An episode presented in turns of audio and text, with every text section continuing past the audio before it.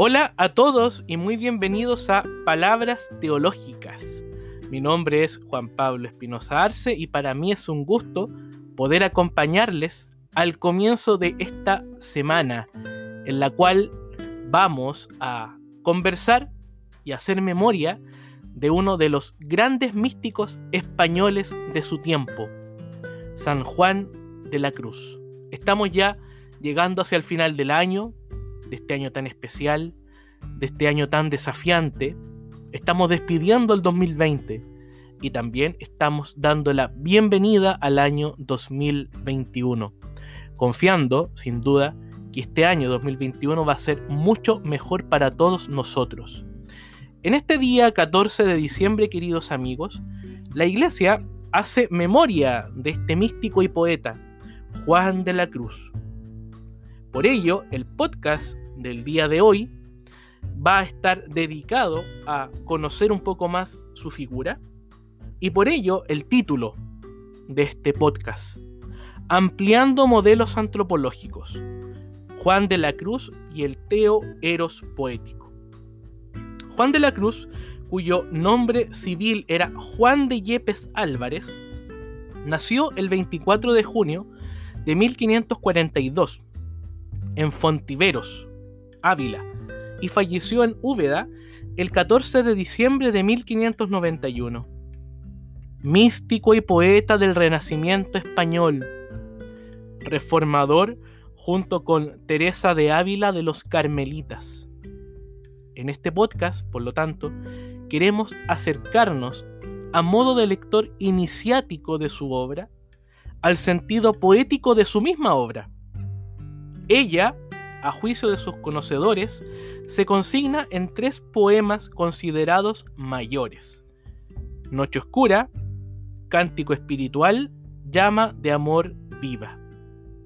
En este podcast, además, queridos amigos, vamos a leer parte de esos poemas y vamos a dejarnos interpelar por esa pluma mística, por esa pluma creativa, por esa pluma seductora de Juan de la Cruz.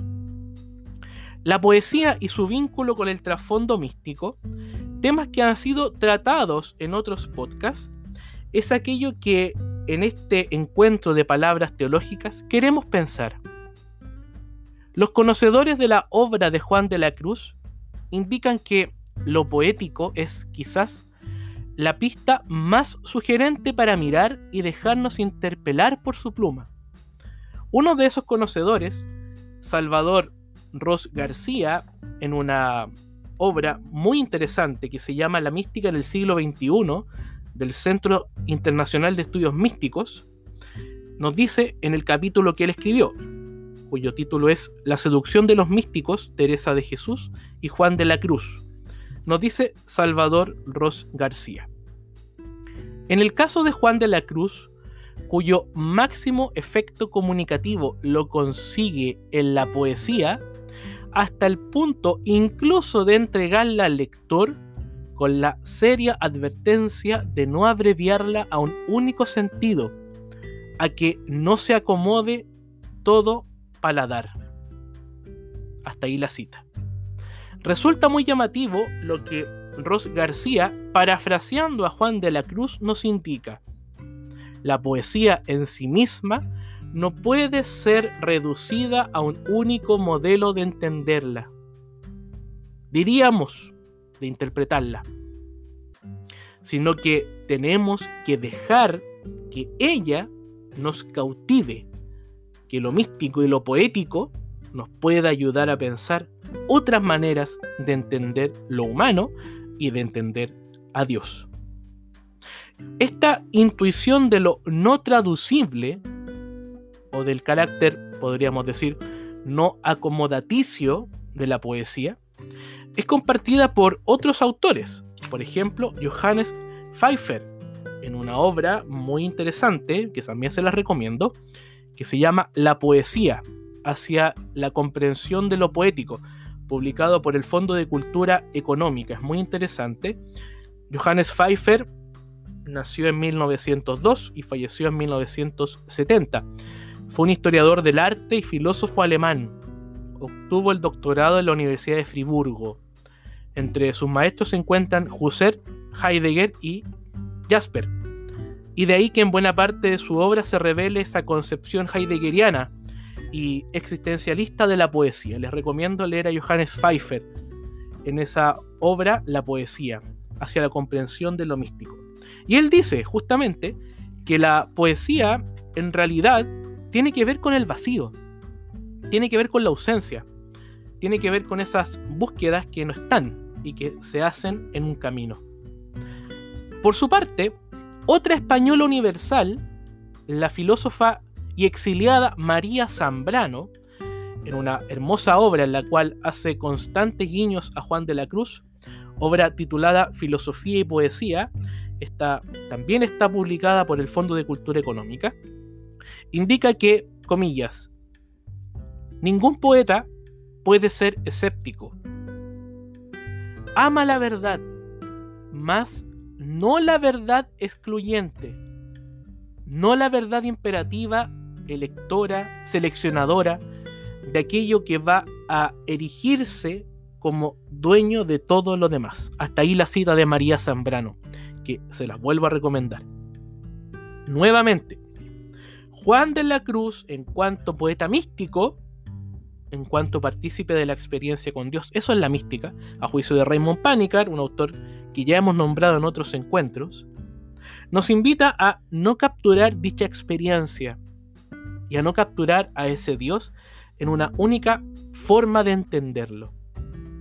Es por ello que pienso, queridos amigos, que Juan de la Cruz representa ese profundo teo eros poético, teo eros poético, una poesía que canta a Dios en un lenguaje aproximativo, poesía que surge del deseo y de la ausencia, por ello es eros, un deseo de Dios, por ello es teo, teológico, teologal.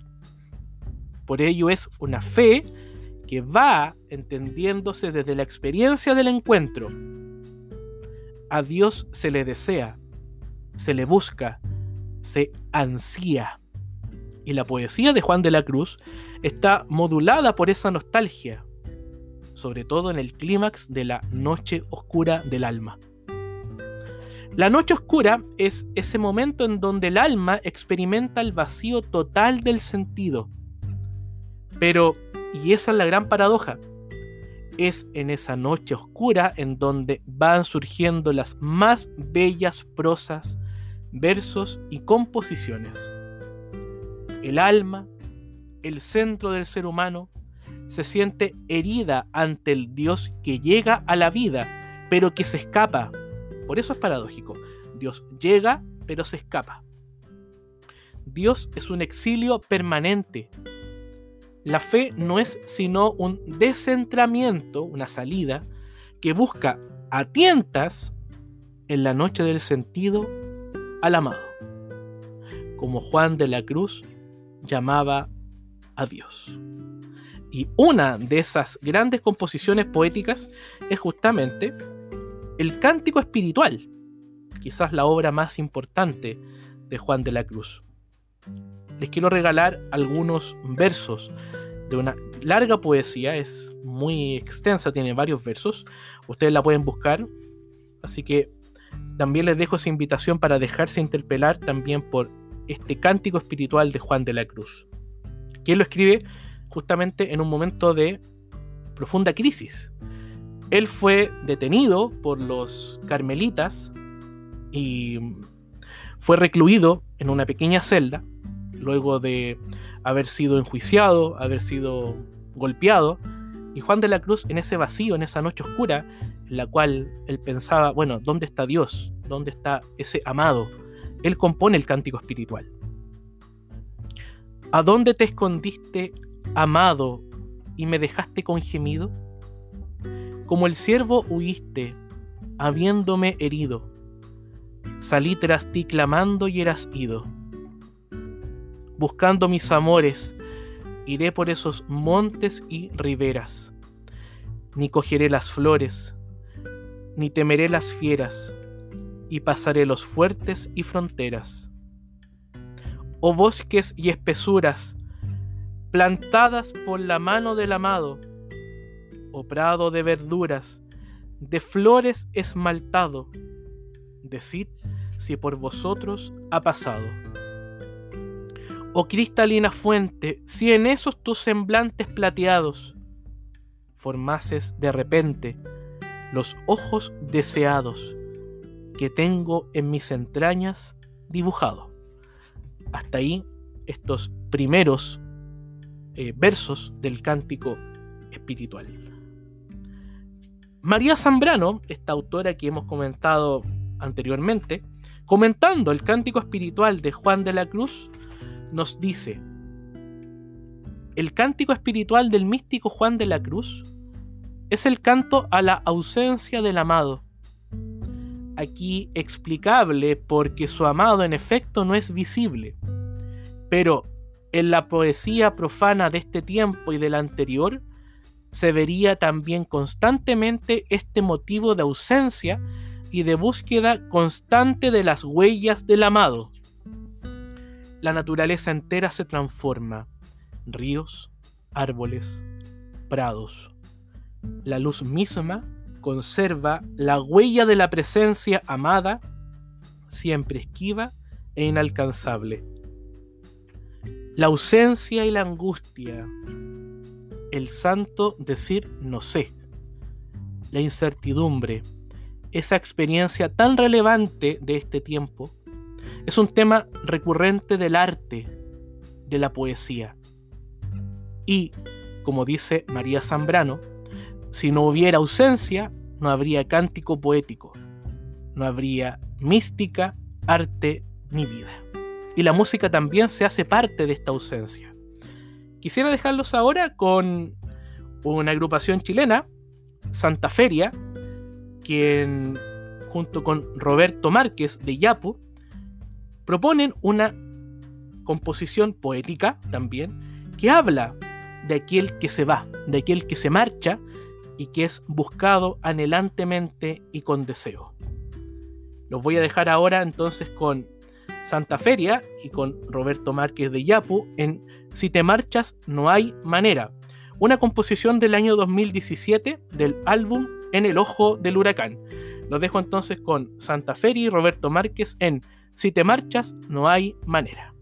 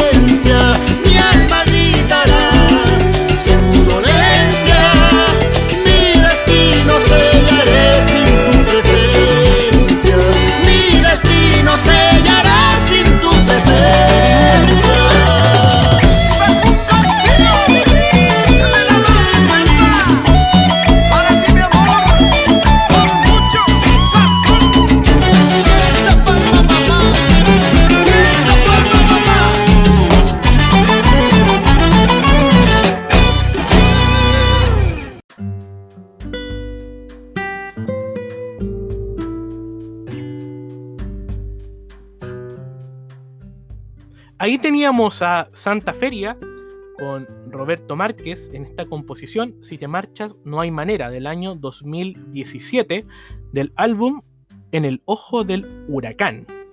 Es muy bonita la, la letra, además que su melodía anima el corazón, va motivando también en estas últimas semanas del año. Moriré, si es posible estar a tu lado, yo moriré dejaré que me quemen todas las promesas de nuestro ayer. No hay remedio para tu ausencia, si en el alma sufre toda mi conciencia. Mi alma gritará su dolencia, mi destino sellaré sin tu presencia. Es como Juan de la Cruz. ¿A dónde te escondiste, amado? Y me dejaste con gemido. Como el siervo huiste habiéndome herido, salí tras ti clamando y eras ido.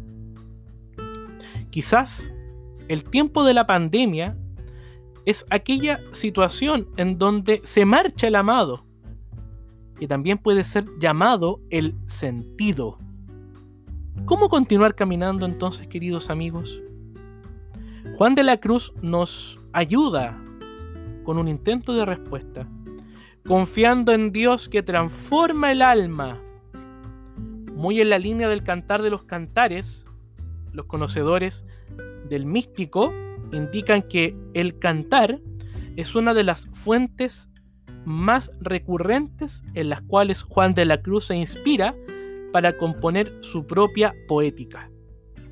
El amado, que es Dios, busca a la amada, que es el alma. El amado es Dios, la amada es el alma. Y tomándola la transforma. Y la transforma en la noche oscura, en la noche oscura. Pienso que ello es un elemento de suma importancia, sobre todo cuando queremos pensar la acción de Dios. Dios nos salva en medio de la noche oscura del alma. Dios nos salva en la pandemia, en el dolor, en el sinsentido y en el vacío. Y nos salva así porque la encarnación, el misterio de Navidad, aquello que estamos esperando también, supone que Dios asumió, palabra fundamental, de hecho yo la escribí aquí con mayúscula, asumió nuestra noche oscura del alma. Y Juan de la Cruz, en esta poesía, Noche oscura del alma, nos dice lo siguiente. En una noche oscura, con ansias en amores inflamada, oh dichosa aventura, salí sin ser notada, estando ya mi casa sosegada. En la noche dichosa, en secreto, que nadie me veía, ni yo miraba cosa, sin otra luz ni guía, sino la que en el corazón ardía. Oh noche que guiaste, oh noche amable más que la alborada, oh noche que juntaste, amado con amada, amada en el amado transformada. Quédeme y olvídeme, el rostro recliné sobre el amado, cesó todo y dejéme, dejando mi cuidado, entre las azucenas, olvidado. Amada en el amado transformada. El encuentro con Dios, queridos amigos, con el Dios amado, transforma, da vida, sana y libera. Juan de la Cruz, y aún en medio de las vicisitudes de su tiempo y de su propia historia, es capaz de regalar su poesía desgarrada y anhelante de Dios, de aquel a quien también llamó la llama de amor viva. Escuchemos esta última composición de Juan de la Cruz. Llama de amor viva. Oh llama del amor viva, que tiernamente hieres de mi alma en el más profundo centro, pues ya no eres esquiva. Acaba ya si quieres, rompe la tela de este dulce encuentro. Oh cautiverio suave, oh regalada llaga, oh mano blanda, oh toque delicado, que a vida eterna sabe y toda deuda paga, matando muerte en vida la has trocado.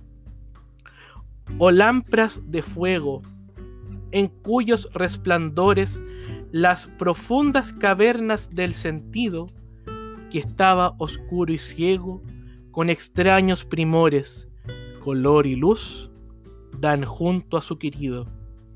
Cuán manso y amoroso recuerdas en mi seno, y donde secretamente solo moras, y en tu aspirar sabroso de bien y gloria lleno, cuán delicadamente me enamoras. Hasta ahí la composición La llama de amor viva de San Juan de la Cruz. Dios hiere, se acerca quemando y deja en el corazón del místico una fuerza de conversión y crecimiento. Por ello, Juan de la Cruz es, en definitiva, el autor que sabe degustar en su poesía cuál es el centro de la experiencia con Dios. Finalmente, ¿qué nos aporta el místico español Juan de la Cruz? ¿Cómo podemos ampliar lo humano con su insigne poesía y con su vida? En primer lugar, reconocer el deseo de Dios, de la vida, del sentido. La vida, queridos amigos, desea y el deseo nos mueve. Pensar entonces el eros y el deseo como fuerza de la fe. En segundo lugar, valorar el estado del sentimiento de la noche oscura, de esa búsqueda del amado, de la ausencia. Dios salva en medio de esa paradoja porque Él la asumió. Finalmente, valorar y volver una y otra vez con lo poético, con aquello que seduce y conmueve. La razón poética, pienso, amplía horizontes y permite que la vida no se reduzca a una sola palabra, porque el santo decir poético es espacio para la fe y para la vida. Soy Juan Pablo Espinosa Arce y para mí ha sido un gusto haber compartido con ustedes estas nuevas palabras teológicas al comienzo de esta semana del 14 de diciembre, en la que hemos hecho memoria de San Juan de la Cruz. Como siempre, a seguir cuidándonos y desearles a todos ustedes una muy buena semana.